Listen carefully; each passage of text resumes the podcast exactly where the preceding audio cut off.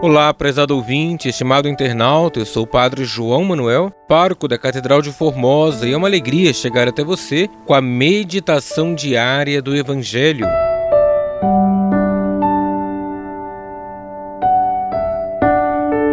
Hoje, sexta-feira da primeira semana do tempo comum, iremos meditar com o Evangelho de Marcos, capítulo 2, versículos de 1 ao 12.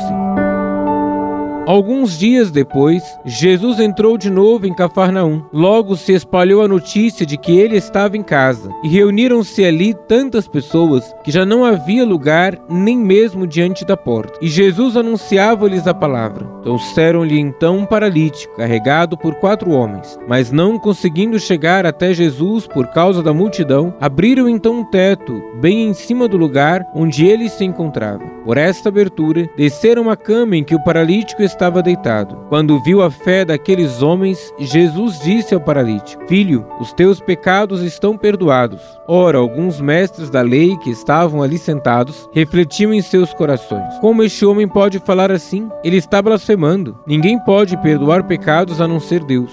Jesus percebeu logo que eles estavam pensando no seu íntimo e disse: Por que pensais assim em vossos corações? O que é mais fácil dizer ao paralítico: Os teus pecados estão perdoados? Ou dizer: Levanta-te, pega a tua cama e anda? Pois bem, para que saibais que o Filho do Homem tem na terra poder de perdoar pecados, disse ao paralítico: Eu te ordeno, levanta-te, pega a tua cama e vai para a tua casa. O paralítico então se levantou e, carregando a sua cama, saiu diante de todos. E ficaram todos admirados e louvavam a Deus, dizendo: Nunca vimos uma coisa assim. Palavra da salvação, glória a vós, Senhor.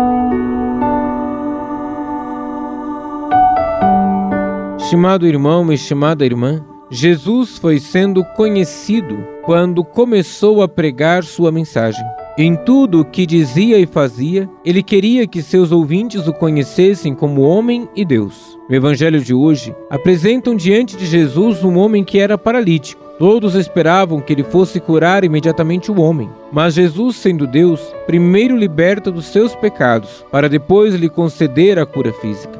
Os homens da lei, que testemunham o fato, ficam estupefatos e sem entender o que Jesus estava fazendo, a ponto de acusá-lo de blasfêmia. Diante dos fatos, só lhes restava admitir que Jesus é Deus. E para que isso ficasse ainda mais evidente, Jesus ordena que o homem se levante do seu leito, caminhe e volte para sua casa. Sigamos buscando, seguindo e compartilhando Jesus, o Filho de Deus, e não tenhamos medo das perseguições que possam surgir em nosso caminho. Deus abençoe você e a sua família.